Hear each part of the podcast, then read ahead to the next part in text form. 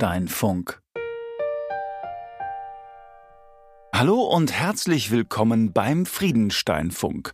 Heute mit einem Herzog, der in keine Schublade passt. August von Sachsen-Gotha-Altenburg ist ein Sammelwütiger. Er trägt viele Etiketten, gebildet und geistreich, klug und umsichtig, exzentrisch und widerwärtig. Er liebte den Luxus und die schönen Künste, vielleicht auch Männer.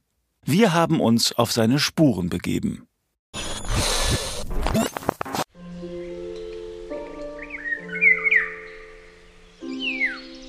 Herzlich willkommen zum Friedensteinfunk.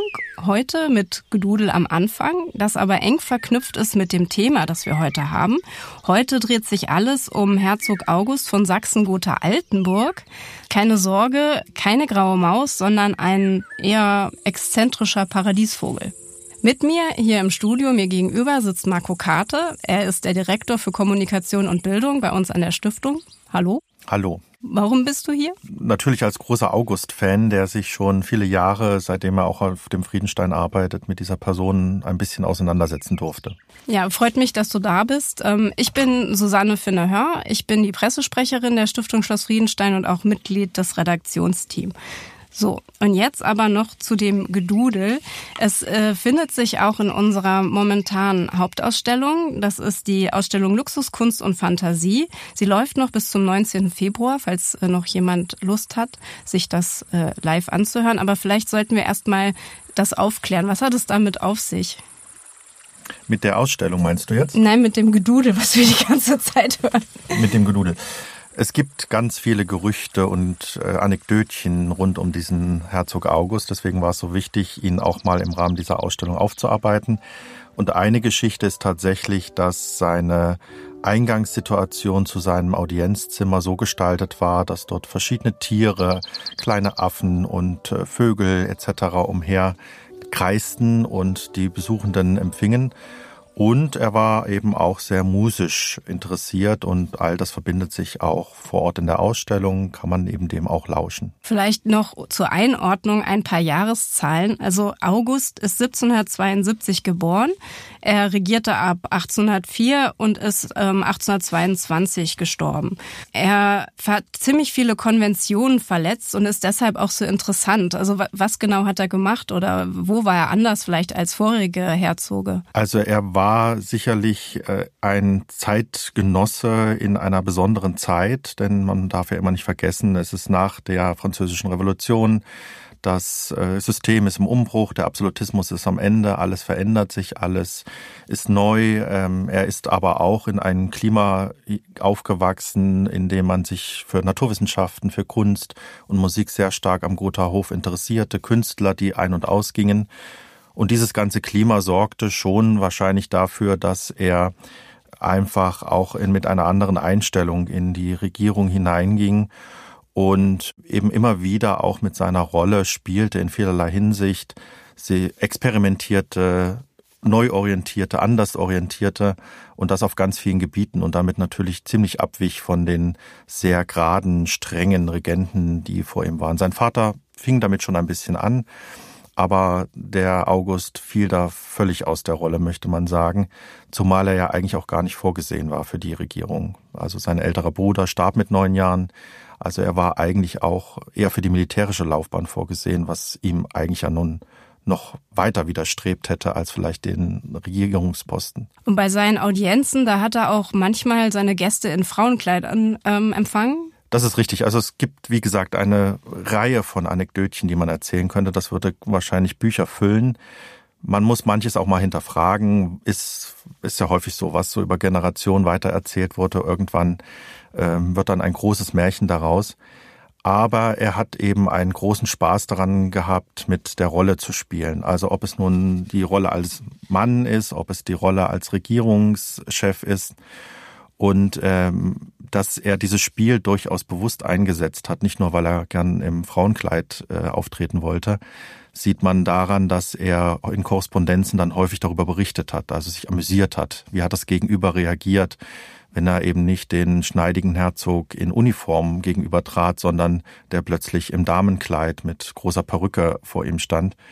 Und er hat dann die Menschen genau beobachtet. Also er war eben wirklich jemand, der gezielt das eingesetzt hat durchaus und die, wenn man so möchte, die Umgebung beobachtet hat und darüber dann äh, eben auch mit Freunden und äh, anderen in Korrespondenz getreten ist. Ein Ort ist mit ihm verknüpft äh, im Schloss. Das ist der Westflügel. Der wurde für ihn ausgebaut. Ähm, da befindet sich auch ein Zimmer drin. Das nennen wir Napoleonzimmer. Das heißt, er war glühender Verehrer auch Napoleons. Man sieht das auch an der Decke. Da ist eine Sonne, eine Sonne und ein Mond zu sehen.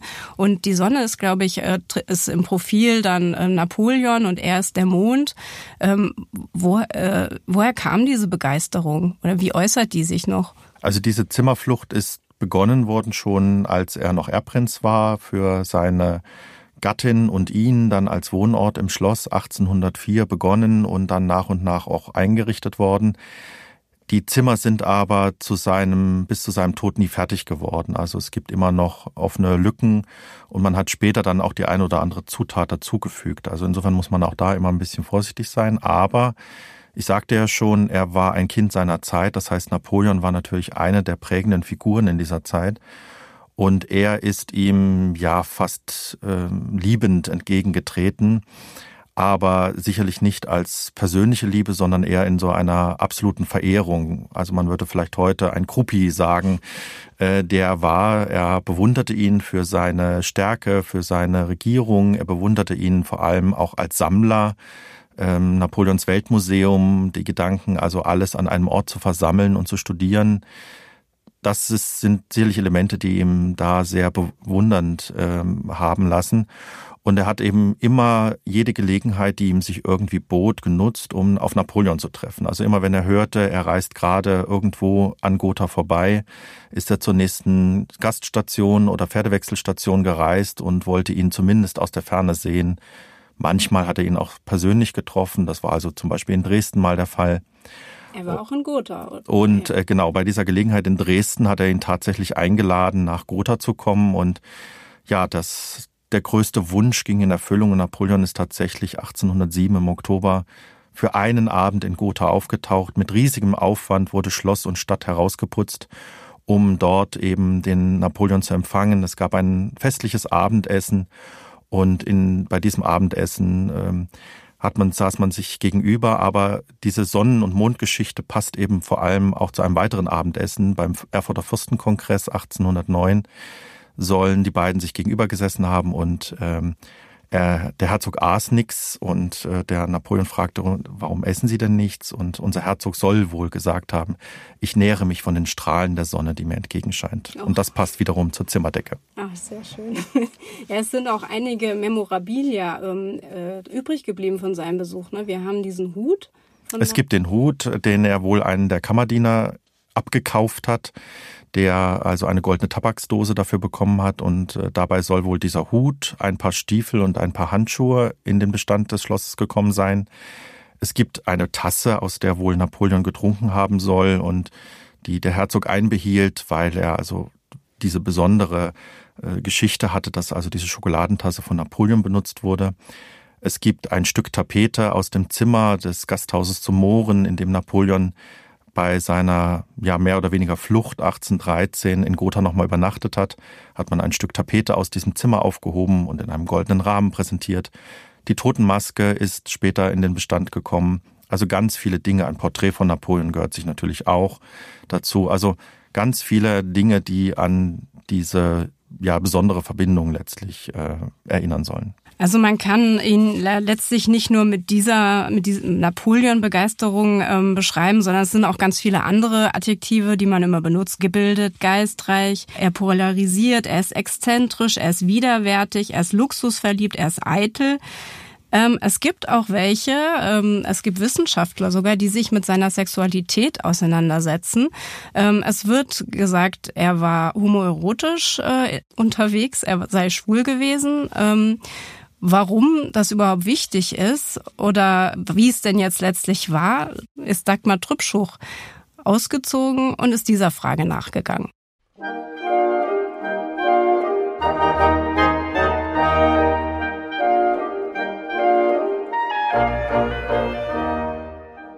Musikalisch, sinnlich, eitel, kreativ, feminin, männlich, vulgär, weltoffen, unangepasst, fühlsichtig sind nur einige der Attribute, die Emil Leopold August Herzog von Sachsen-Gotha-Altenburg zugeschrieben werden. Und dann noch die ganzen Gerüchte, die sich um ihn ranken. War er schwul, bisexuell, transgender, genderfluid? Die Ausstellung, die aktuell im Herzoglichen Museum läuft, kann dieser vielseitigen Persönlichkeit allein nicht gerecht werden. Deswegen fand im November im Forschungszentrum Gotha eine begleitende Tagung statt, in der Wissenschaftler und Wissenschaftlerinnen neueste Erkenntnisse rund um den facettenreichen Herzog zusammengetragen haben. Emil Emilie, Herzog August von Sachsen-Gotha-Altenburg, Fürst, Literat und Kunstkenner mit fluider Geschlechteridentität, hieß die Tagung. Sie beleuchtete des Fürsten geschlechtliche Identität, ebenso wie seinen Umgang mit Mode, mit Büchern, mit seiner Politik und seinem großzügigen Umgang mit Geld. Eingeladen hatte Martin Mulsow, Professor für Wissenskulturen der europäischen Neuzeit an der Universität Erfurt und Leiter des Forschungszentrums. Mit Vorträgen zum Thema Sinnlichkeit, Obszönität, Queerness ging die Tagung in die erste Runde. Und darum soll es auch in diesem Beitrag gehen. Werden wir dem Herzog auf die Schliche kommen? Können wir ihn outen? Endlich. Schublade auf, Herzog hinein, Schublade zu? Oder passt er in keine Schublade und bleibt die unergründliche Persönlichkeit? August war eine schillernde Person, machte aus seinen femininen Neigungen keinen Hehl, hielt in Frauenkleidern Hof, umgab sich mit attraktiven Männern als Bedienten und schrieb einen Roman, in dem ein männliches Liebespaar vorkommt. Andererseits war er zweimal verheiratet und hatte aus erster Ehe eine Tochter, Luise. Schon bei der Heirat mit Prinzessin Luise Charlotte von Mecklenburg-Schwerin im Jahr 1797 und der Zeugung eines Kindes hatte sich August trotz seiner homosexuellen Neigungen an den Wunsch des Vaters gehalten, und auch nun spürte er den Druck der Verantwortung. Er leistete sich aber die Freiheit, mit Ringen und Frauenkleidern, mit gepuderten Perücken aufzutreten und er lebte sich in seinen arkadischen Idyllen und sentimentalischen Briefromanen aus, die natürlich fast alle in Italien spielen. Referierte Martin Mulso, der mit seinem Vortrag die Tagung eröffnete. Mulso erzählte von Augusts Liebe zu seinem Bruder, seiner Bewunderung für Baron Friedrich Karl Ernst von Hake, ein Soldat, Freund der Familie und 20 Jahre älter als August. Ihm schrieb er leidenschaftliche Briefe mit eindeutigem Inhalt, im Original auf Französisch. Ein guter großer Schwanz, der am Abend, wenn er steht, vergisst, dass er sich schon morgens fünfmal entladen hat. Mehr Appetit als Hunger, nie zu viel Durst, Schlaf nach Belieben und genug Ficken, um den anderen Unannehmlichkeiten zu bereiten. Damit begnüge ich mich in meiner äußersten Bescheidenheit, sie zu begehren. Diese Briefe, die in Coburg aufbewahrt werden, hat Martin Mulso bei seinen Recherchen entdeckt. Und da war es dann eher äh, Zufall, dass das ausgerechnet Briefe sind, in denen August sehr ungewöhnlich schreibt. Sonst ist er, hat er eher so diese sentimentalische Form von manchmal fast schmachtender, ja, äh, empfindsamer Sprache. Und hier, besonders in französischen Passagen, wurde wirklich derb, ja, und redet wirklich von Schwänzen und der soll ihm Falleu besorgen, die möglichst groß und lang sind und macht dann auf Französisch derbe Scherze und Anspielungen. Und am Anfang dachte ich, diese Passagen so zu verstehen, ah, tatsächlich hat der mit diesem Hake Sex gehabt und erinnert sich jetzt in diesen Passagen daran. Aber als ich die zum zweiten, dritten Mal gelesen habe, habe ich doch eher erkannt, es ist, hat so was Aufschneiderisches, so jemanden gegenüber, den er offenbar als Mann total bewunderte und der vielleicht selber eine derbe Sprache hat, das wissen wir nicht, wir kennen die Gegenbriefe nicht, und wo dann August sich so drauf eingelassen hat und ihm gegenüber dann so gezeigt hat, hier, ich, ich kann auch ganz derb reden. Äh, so dass mein Eindruck dann, dann wirklich nach mehrfachem Lesen dieser Briefe eher war, da himmelt er diesen sehr männlichen Mann an und gleichzeitig ist nicht viel Realität dahinter. Das ist, glaube ich, eher auf der sprachlichen Ebene gewesen. Jedenfalls in diesen Briefen waren nie konkrete Sachen, weißt du noch damals diese Nacht oder so, überhaupt nicht, sondern das ist eher so allgemein, du bist so ein toller Typ. Der Herzog war eine ungewöhnliche Person, aber er stieß Menschen auch oft vor den Kopf. Deswegen war auch Goethe nicht gern am Gothaer Hof. Man wusste nie, ob man auch runtergemacht wurde in aller Öffentlichkeit. Und der Herzog wirkte auf viele befremdlich, wenn er in Frauenkleidern auftrat oder als römischer Senator verkleidet, sich schminkte und immer die neuesten Perücken trug. Und wer brauchte einen Goethe am Hof, wenn man selbst eine literarische Ader hat? Überliefert sind der zum Teil homoerotische Roman Kylenion, ein Jahr in Arkadien und einige Romanfragmente. Da kommt oft ein Herzog August vor, der ist aber nur so eine Randfigur, dem zum Beispiel Briefe geschrieben werden von einer Frau, von einem Mann. Das sind die eigentlichen Protagonisten. Also August nimmt sich auf der einen Seite so ganz zurück als reine Projektionsfläche und Empfänger und auf der anderen Seite identifiziert er sich aber offensichtlich vor allen Dingen mit der Frau. Und es gibt immer verschiedene. Es gibt den Anna-Roman, es gibt den Emilie-Roman, es gibt den Jeanne-Roman. Das sind immer diese Frauengestalten. Und offenbar sagt August auch einmal dann, also da er weder Mann und Frau ist, kann er eigentlich beide Seiten verstehen. Also diese literarische Technik, sich in solche verschiedenen Personen aufzuspalten, finde ich eine, eine sehr anspruchsvolle Weise und ähm, sich mit diesen ganzen Fragen, wer bin ich, auseinanderzusetzen. Also wir sind in einer Zeit noch vor solchen Ausdrücken wie Homosexualität, überhaupt Sexualität. Im kommenden Jahr sollen alle Ergebnisse der Tagung ausgewertet und veröffentlicht werden. Hauptdarsteller ist Emil Leopold August, Herzog von Sachsen-Gotha-Altenburg. Eine Person voller Gegensätze.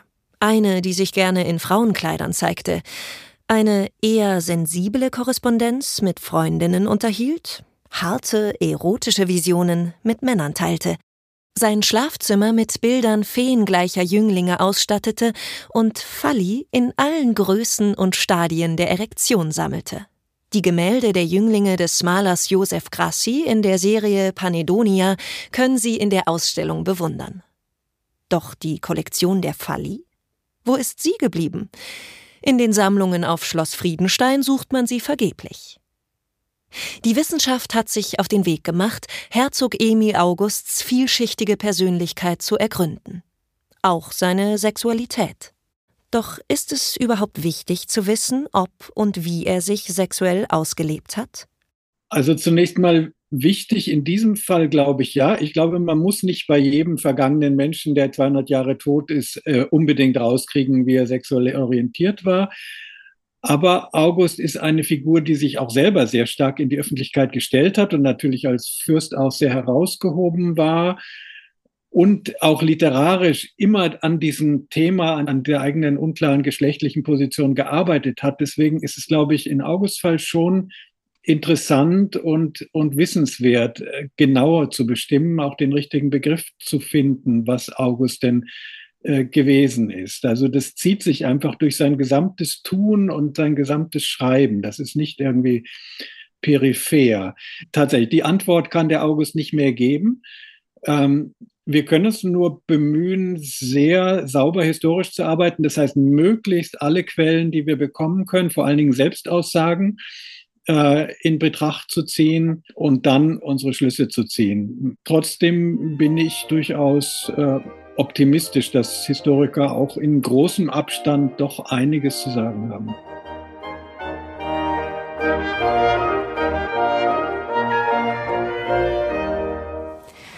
August war auch Sammler.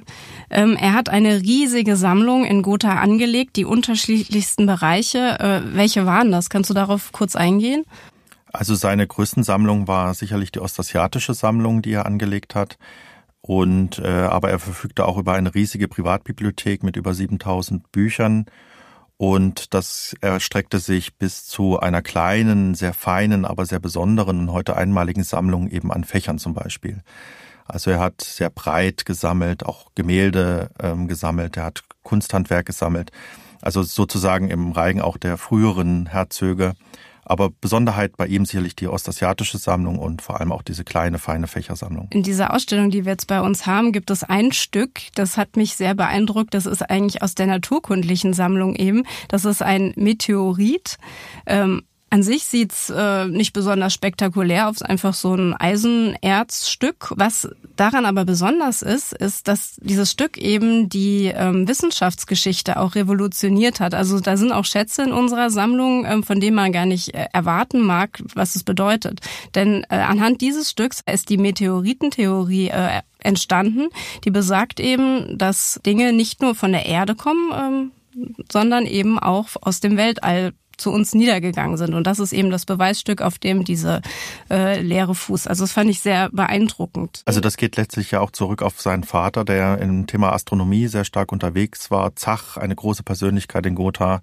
Also dieses Klima, in dem er aufgewachsen ist, setzte sich bei ihm fort. Und bei ihm war in den Sammlungen eben gerade dieser wissenschaftliche Aspekt immer sehr wichtig. Also wirklich zu schauen, nicht nur Sammeln des Sammelns willen und ich will so viel wie möglich haben, sondern eben zum Beispiel bei den Ostasiatika die Kulturgeschichte dahinter zu sammeln. Also auch Kleidung, Mode, Schmuck und so weiter zu sammeln. Also ihm ging es auch um die wissenschaftliche und die kulturgeschichtliche Erforschung, auch in ägyptischen Sammlungen zum Beispiel, ähm, die er angelegt hat. Also das ist ein ganz wichtiger Aspekt bei ihm. Ich habe gelesen, dass er trotzdem ziemlich viele Schulden angesammelt hat. Also äh, 528.997 Reichstaler und 18 Groschen sind danach. Wir wollen genau sein, ja. Wir wollen genau sein, genau.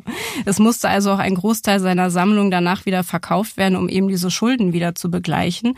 Und er ist, glaube ich, auch Betrügern aufgesessen. Also er hat nicht immer nur äh, gut äh, gesammelt, wenn man so sagen möchte. Na, man wusste natürlich, dass da ein Herzog ist, ist, der gern Geld ausgibt und so wie es heute auch ist, da gibt es natürlich immer wieder Gestalten, die ihm ganz viel versprochen haben und gesagt haben, äh, das besorge ich dir oder das kostet es eben. Und der Herzog hat dann nicht so unbedingt aufs Geld geachtet, sondern hat natürlich seine, seinen Hof angewiesen, na, das zu überweisen. Manchmal konnte man es tatsächlich auch gar nicht mehr bezahlen. Und da kam dann mitunter auch eben nicht das an oder gar nichts an, was er eigentlich bestellt hatte. Und er hat ganz unterschiedliche Menschen auch damit beauftragt, äh, Kunst heranzuschaffen. Was war das für ein Netzwerk? Also er hat ein Netzwerk an Kunstagenten gehabt. Es war ja nicht so, dass man äh, ein, eines dieser heutigen Auktionsportale oder andere aufmachen konnte sondern es war ja etwas umständlicher. Wichtig war der Londoner Kunstmarkt. Ähm, dort kamen natürlich die Schiffe aus Übersee an und dort sammelte sich alles, was ähm, an Kunst überhaupt in Bewegung war. Und dort hatte er einen Kunstagenten beispielsweise. Und einer seiner berühmtesten Kunstagenten war ein gewisser Herr Meyer. Ist jetzt kein spannender Name, äh, der sich jetzt auf Besonderheit schließen lässt. Aber ein Gotha, in Gotha geboren, auf dem Kunsthandel unterwegs und ähm, hatte mit diesem Geschäft, außer mit unserem Herzog, wohl dann doch nicht mehr so viel Erfolg und ging später nach Hildburghausen, wo er sich überlegte, Wissen kompakt in ein Lexikon zu packen und dann eben Meyers Konversationslexikon geworden ist. Also aus dem Kunstagenten ist was geworden. Aber wir wissen eben, dass dort die Fächer gekauft worden sind, aber auch Kunstgegenstände, Porzellan, wo sich der Herzog dann mitunter beschwert, dass es eben zerbrochen tatsächlich in Gotha ankam und schimpft, der Meier möge es doch besser verpacken. Äh, dass es auch wirklich schön ankommt und eben auch äh, Luxusgegenstände, also die neuesten Pomaden oder Geräte zum Trimmen von Haaren oder beispielsweise auch das ein oder andere Gramm Opium, das er sich dort hat besorgen lassen. Also unser Herr Meier musste sehr vielfältig unterwegs sein, wenn man das so sagen kann. Es waren noch andere auch unterwegs, also Forschungsreisende zum Beispiel und einer der bekanntesten da ist ähm, Ulrich Jasper Seetzen. Der ähm, war eigentlich dafür vorgesehen, auch ein orientalisches Museum irgendwann auf dem Friedenstein einzurichten. Ähm, dazu ist es nicht gekommen, weil er gestorben ist vorher. Claudia Klein hat sich auf die Spur dieses Forschungsreisenden begeben und seine Wege verfolgt. Wir schalten kurz zurück in das Jahr 1802. August ist zu diesem Zeitpunkt noch Erbprinz. Sein Vater, Ernst II., hat den Gothaer Hof zu einem Zentrum der Naturwissenschaften ausgebaut. Wenige Jahre zuvor hatte Napoleons Armee von ihrem Feldzug in Ägypten Unmengen an kulturellen Schätzen und Altertümern nach Europa gebracht. Alexander von Humboldt ist zu seiner Amerikareise aufgebrochen. Da erreicht der Brief eines bislang eher unbekannten Gelehrten den Gothaer Hof. Er schreibt Fremde Länder und Nationen zu sehen, mich mit ihren Sitten, Gebräuchen und Meinungen bekannt zu machen und ihre mannigfachen Natur- und Kunstprodukte durch eigene Ansicht kennenzulernen, war beständig einer meiner feurigsten Wünsche. Alles, was einen gebildeten Mann zu interessieren vermag, wird auch der Gegenstand meiner Untersuchungen sein. Dieser gebildete Mann heißt Ulrich Jasper Seetzen. Er stammt von der Nordseeküste und hat in Göttingen Medizin, Naturgeschichte, Geographie und Orientalistik studiert. Sein Plan? Eine Reise durch den vorderen Orient nach Nordafrika und von dort aus eine Durchquerung des Kontinents von Ost nach West. So schildert er es Franz Xaver von Zach in seinem Brief. Zach leitet die Sternwarte auf dem Seeberg und reagiert. Er bittet den Gelehrten nach Gotha und bringt ihm bei, wie er mit astronomischen Messungen seinen Aufenthaltsort bestimmen und Kartenwerke anfertigen kann. Außerdem verwendet er sich bei Herzog Ernst II. für den wissenshungrigen Reisenden. Mit Erfolg. Der Herzog finanziert die Anschaffung der nötigen Instrumente. Und Erbprinz August schießt jährlich 800 und später gar 2000 Reichstaler aus seiner eigenen Schatulle hinzu. Im Gegenzug verpflichtet er den Gelehrten, natur- und kulturhistorische Gegenstände, Kunstwerke und Altertümer zu erwerben und diese, so oft es angeht und sich die Gelegenheit darbietet, nach irgendeinen europäischen Hafen zu spedieren. August träumt davon, in Gotha ein orientalisches Museum einzurichten und dessen Leitung Seetzen zu übertragen. Doch zunächst geht es los. Im Frühsommer 1802 macht Seetzen sich auf den Weg. Von Gotha über Wien, die Donau, das Schwarze Meer bis nach Konstantinopel, Aleppo, Jerusalem und Kairo. In den neun Jahren zwischen 1802 und 1811 wird er fünf umfangreiche Transporte an den herzoglichen Hof senden, von denen vier ihr Ziel erreichen. An die 3000 Handschriften und 3500 Objekte gelangen nach Gotha. Darunter Schmuck, Hausgeräte, kostbare Stoffproben, Pflanzen, Mineralien, Mumien, Medaillen, Münzen, Tonfiguren und Statuen. Objekte von unschätzbarem Wert. Sitzen hat enzyklopädisch gesammelt. Man muss die Ethnographiker als Teil eines ganzen Kosmos sehen. Als Teil eines kulturellen Kosmos, naturkundlichen Kosmos, astronomischen, astrologischen Kosmos etc. Also er hat das als Teil einer ähm, großen kulturellen Leistung gesehen. Dr. Kerstin Volker-Saat ist Ethnologin und arbeitet seit mehreren Jahren an den ethnografischen Objekten der Gotha-Seetzen-Sammlung. Es ist ein Schreiben aus Konstantinopel an Zach gegangen, wo er die außergewöhnlichen Musikinstrumente rühmt die er dort ähm, also in großer Menge kauft, äh, in großer Vielfalt, von jedem Instrument äh, ein spezifisches, so dass er tatsächlich zeigen kann, wie groß die kulturelle Schaffenskraft ähm, dieser Kultur, die er dort gerade besucht und die er bereist, ist. Und er sagt in dem Brief, also diese vorzüglichen Musikinstrumente werden nicht ihresgleichen haben in Europa. Ferner hat er ein ganz außergewöhnliches Stück und ich weiß gar nicht, ob man so eines noch äh, in anderen Sammlungen finden wird. Er hat einen Seekompass mitgebracht, der offensichtlich 1803 auch erst produziert wurde, vielleicht sogar in seinem Auftrag, denn 1803 steht in arabischen Schriftzeichen auf diesem Kompass. Dieser Kompass ist in einer Box, also wie Seekompasse sind, in einer kardanischen Aufhängung. Er hat ein Gefäß aus Ton und er hat einen natürlichen Magnetstein äh, in dieser Box. Aber besonders prächtig ist die Kompassrose gestaltet. Ihre roten, blauen und grünen Strahlen zeigen die Himmels- bzw. Windrichtungen an. Und irgendwo bei Süd-Südost fällt ein Hinweis in türkisch-osmanischer Sprache und in arabischen Schriftzeichen auf. Er weist in die Richtung, in der, von Konstantinopel aus betrachtet, die heilige Stadt Mekka liegt. Also dieser Kompass dient gleichzeitig als Kyblamana, als Mekka-Anzeiger. Denn den brauchen die gläubigen Muslime mehrmals am Tag, um sich im Gebet gen Mekka zu wenden. Der beeindruckende Kompass, eine Trompete, Löffel, Spiegel und sogar das Modell der Jerusalemer Grabeskirche sind momentan in der Ausstellung zu sehen. Doch ihre Erforschung ist noch längst nicht abgeschlossen.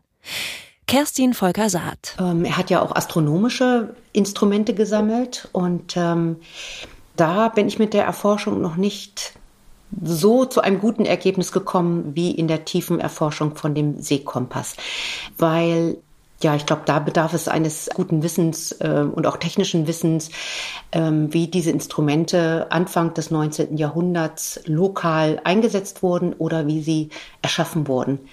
Und ich habe aber eine Stelle gefunden im Tagebuch von Seetzen, in der er beschreibt, wie er in Ägypten einen Astronomen, eigentlich den bekanntesten seiner Zeit äh, in Ägypten aufsucht und von ihm zwei Sonnenuhren kauft. Und dieser Astronom war aber bekannt dafür, dass er ähm, die Mekka-Anzeiger hergestellt hat für den lokalen Markt. Und ähm, meine Frage natürlich ist dann, welche von diesen äh, Instrumenten, das sind sechs, ist jetzt noch mal eine Sonnenuhr oder welches ist noch ein Mekka-Anzeiger? Also einer ist ganz klar als Mekka-Anzeiger und Sonnenuhr identifiziert. Und das wird sicherlich das Instrument sein, das er von, von dem Astronomen dort äh, gekauft hat. Aber die anderen ähm, sind einfach komplexe Instrumente und da werde ich mich mal an die Fachwissenschaftler wenden, äh, um da mehr herauszukriegen, damit auch das Geheimnis gelüftet werden kann. Bei der Erforschung einer so umfangreichen Sammlung sind also Gemeinschaftssinn und die Zusammenarbeit der unterschiedlichsten Disziplinen gefragt. Wir haben heutzutage gar nicht mehr diese enzyklopädische Ausbildung. Also das heißt, wir sind ja oft Fachidioten. Und insofern finde ich diese Sezensammlung die verlangt das geradezu, dass wir uns mit anderen Fachexperten zusammensetzen. Damit es nicht beim reinen Fachaustausch bleibt, bereitet die Stiftung Schloss Friedenstein die Online-Präsentation eines Teils der Sezen-Sammlung vor. Sie gehört zum Digitalisierungsprojekt Gotha Transdigital 2027. Die Sezensammlung wird demnächst ausgespielt, aber äh, als Wissenschaftlerin arbeite ich natürlich schon eine ganze Weile daran, dass wenn die Infrastruktur steht, dass es dann auch schnell alles an die Öffentlichkeit kommen kann. Man kann dann ähm, Sezenobjekte suchen und man wird feststellen, ähm, wir haben jetzt so einen Korpus von 130 Objekten, die ähm, ja erst seit letztem Jahr als Sezenobjekte ja durch einen Fund von mir auch identifiziert wurden und plötzlich sind sie sichtbar und man kann die Schönheit erkennen. Man wird sehr überrascht sein von dem, was er gesammelt hat und dieser enzyklopädische Geist wird nochmal unterstrichen. Ulrich Jasper Seetzen, das sei noch gesagt, ist nicht nach Gotha zurückgekehrt. Er starb 1811 im Jemen unter ungeklärten Umständen. Bis 1816 haben Herzog August und seine Kuratoren auf ihn gewartet. Das Projekt eines orientalischen Museums in Gotha starb mit dem universalgelehrten Forscher.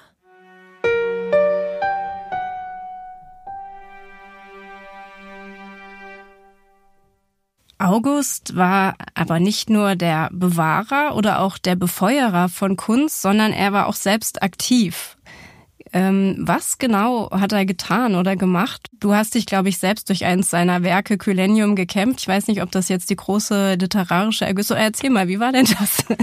Naja, also erstmal hat er sich natürlich auf ganz vielen Gebieten bewegt. Er war musisch unterwegs, Karl Maria von Weber, den er am den Hof holte und dem er ein bisschen die Schulden bezahlte. Also er war eben wirklich sehr offen, was Geld ausgeben betrifft und dafür etwas Komponieren beigebracht bekam. Er hat aber auch sehr gezeichnet, das sieht man auch in der Ausstellung, wunderbare kleine Federzeichnungen, die er getätigt hat. Äh, mitunter hat er Briefe und aber auch äh, Gedichte und auch Korrespondenzen und eben auch Bücher diktiert. Und er hat an mehreren Romanen gearbeitet, ähm, die immer wieder auch äh, sein besonderes Wesen widerspiegeln. Die meisten sind nicht fertig geworden, sondern eins ist tatsächlich auch tatsächlich zu seinen Lebzeiten zuerst unter Pseudonym und später aber auch unter seinem Namen erschienen. Das ist eben Kylenion, ein Jahr in Arkadien, in einer wunderbaren Neuauflage in den 1980er Jahren erneut erschienen. Es gehört literaturwissenschaftlich in die sogenannte Schäferliteratur, also ein Idyll in einer, eine arkadische Landschaft, ein Idyll, in dem sich zwei Jünglinge bewegen, ein kleiner, schmaler, schmächtiger, ein starker, kräftiger Schäfersjunge. Und die beiden äh, treten in Verbindung miteinander. Der Junge ist in den starken, schönen verliebt und so entspinnt sich eine ja lange Geschichte, die sich äh, wirklich mit Worten, wo Worte gebildet werden, die heute schwer zu lesen sind. Also es sind blumigste Beschreibungen, wenn man das so sagen möchte, ausgiebige Beschreibung der Landschaft, des Gefühls der beiden zueinander, des anderen zunächst nicht zu dem anderen und so weiter. Ist es denn er, der da äh, jemanden eben, anschmachtet? Das ist eben genau die Frage und häufig, äh, das geht man mittlerweile davon aus, dass er tatsächlich in diese Rollen sich reinversetzte. Also er hat, das wissen wir auch, mit seinen beiden Vornamen mit untergespielt. Das Emil war eher das Private, August war eher der, der Herrscher, der Starke und er hat in den Korrespondenzen oft geschrieben, als Emil würde ich so reagieren, als August muss ich so reagieren. Also er hat durchaus auch da diese Rollen benutzt. Ob er sich hier als der schmale, schmächtige Jüngling empfindet, der eben plötzlich in diesen starken Schäfer verliebt ist, das könnte sein, tatsächlich. Also wir wissen es aus den anderen Romanen, ähm, Panedone zum Beispiel, wo er tatsächlich auch Inspirationen lieferte, nicht nur den Text, sondern tatsächlich auch Gemälde anfertigen ließ, die hübsche, schöne Jünglinge darstellen, wo man durchaus sich vorstellen könnte, dass er der Jäger Baris ist, äh, den wir auch tatsächlich als Gemälde heute noch in der Sammlung haben. Das sind die, die auch in der Ausstellung Die sind auch in der Ausstellung zu sehen. Da könnte man ihn tatsächlich in dieser Rolle dieses Jägers äh, sozusagen hineininterpretieren. Ob das tatsächlich so ist, wissen wir nicht. Das hat er nicht belegt. Aber dieses Rollenspiel, das ist ihm schon zuzuschreiben. Und was diesen Roman Kylenion wirklich besonders macht, ist es, dass er bis heute als der erste homoerotische Roman in der Literaturgeschichte gilt. Also zum ersten Mal geht es um eine Liebe zwischen zwei Männern in einem Roman. Das ist eigentlich schon wirklich ein wichtiger Meilenstein. Der Roman ist natürlich zu Lebzeiten schon völlig verrissen worden, ähm, zumal als man dann wusste, wer welcher Regent denn dahinter steckt und ist aber nach wie vor für die Literaturgeschichte wichtig. Man kann ihn lesen, man muss sich dann das in eine entsprechende Stimmung versetzen. Dann ist er durchaus lesbar und äh, spiegelt einfach wirklich diesen Herzog nochmal in einer ganz besonderen Weise wieder. Also diese fantasievollen Umschreibungen, die dort reinbringt. Also das gibt schon Inspirationen, ist aber in der Fülle, die dort äh, zu, nachzulesen, ist doch schon ganz schön viel. Äh, und das heißt, er hat da auch schon immer das Vehikel eines Schreibers benutzt und genauso dann auch, um seine künstlerischen Ergüsse sozusagen in, zu kanalisieren, weil ihm vielleicht manchmal auch das Werkzeug dann gefehlt hatte. Zum Beispiel bei kompositorischen Werken, da hat er dann eben andere für sich schreiben oder komponieren lassen. Genau, also es gibt auch die sogenannten emilianischen Briefe zum Beispiel, wo es um eine Briefkorrespondenz geht, äh, wo man auch sagen kann, na gut, er könnte die Rolle der Frau beispielsweise einnehmen und teilweise merkt man eben auch, das klang ja auch in dem Beitrag vorhin schon an, in den Briefen konnte er auch offener äh, einiges ansprechen. Ne? Also das wieder dieses Spiel mit den Rollen und äh, er konnte da ziemlich deutlich teilweise werden. Keine Angst, in Kylenion ist das sehr umschrieben, was dort passiert, also sehr angenehm umschrieben, aber er konnte deutlicher werden. Und das hat ihn natürlich für die Zeitgenossen auch nochmal sehr befremdlich gemacht. Also Sexualität oder ähnliche Themen so offen zu besprechen, ist natürlich in der Zeit um 1800 ungewöhnlich gewesen, schon zumal um für einen Regenten. Das ist auch ganz interessant in der Geschichtsschreibung, die hat sich auch gewandelt, so deren Haltung ihm gegenüber. Genau, also die Betrachtung ist durchaus heute eine differenzierte. Insofern kann man nur von Glück reden, dass das Jubiläum seines Geburtstages, aber auch der Jahrestag seines Todesjahres ähm, so intensiv genutzt wurde, um ihn mal näher zu erforschen. Und ganz wichtig, aus dieser Skurrilität herauszuholen, nur ein merkwürdiger Typ. Nein, nein, er war mehr. Er war durchaus sehr klug, er war sehr umsichtig, er war durchaus der umtriebige Landesvater, der seine Untertanen sehr geliebt hat, der für sich, für sie eingesetzt hat, der ganz viel reformiert hat, auch in seinem Land. Also er war schon der Regent auch, aber er hat eben auch die anderen Seiten gehabt. Und das alles zu beleuchten in dieser Fülle, also da freue ich mich sehr, dass so viel in Gang gekommen ist, auch durch diese Ausstellung, aber auch durch die Publikationen. Und es kann nur noch mehr werden, äh, was man zu ihm erforscht und ja, äh, dass man ihn eben ähnlich wie der spätere Ludwig II. von Bayern dann doch ein bisschen aus dieser rein merkwürdigen Perspektive herausholt. Das war an sich jetzt schon ein schönes Schlusswort, alles schön nochmal äh, gebündelt. Ähm, ja, dann bedanke ich mich einfach an dieser Stelle äh, bei dir. Danke, dass du hier mit mir nach Berlin gekommen bist, zu Oliver Brot ins Studio. Herzlichen Dank auch an dich. Dann auch Dankeschön an alle anderen, die an dieser Sendung gearbeitet haben. An dieser Stelle möchte ich auch gerne noch einen Gruß äh, schicken an Maria Schröder und Friedegund Freitag, die die Ausstellung kuratiert haben und ohne die diese Sendung auch nicht möglich gewesen wäre. Vielen Dank und bis bald. Danke auch. Und damit sind wir schon wieder am Ende unserer Sendung angekommen. Heute mit Marco und Susanne im Studio, mit Beiträgen von Claudia Klein und Dagmar Trübschuch. Es sprachen Johanna Zehntner und Oliver Brot, der auch die Beiträge editiert und gemischt hat. Wir freuen uns, wenn ihr auch nächstes Mal wieder reinhört. In euren Friedensteinfunk.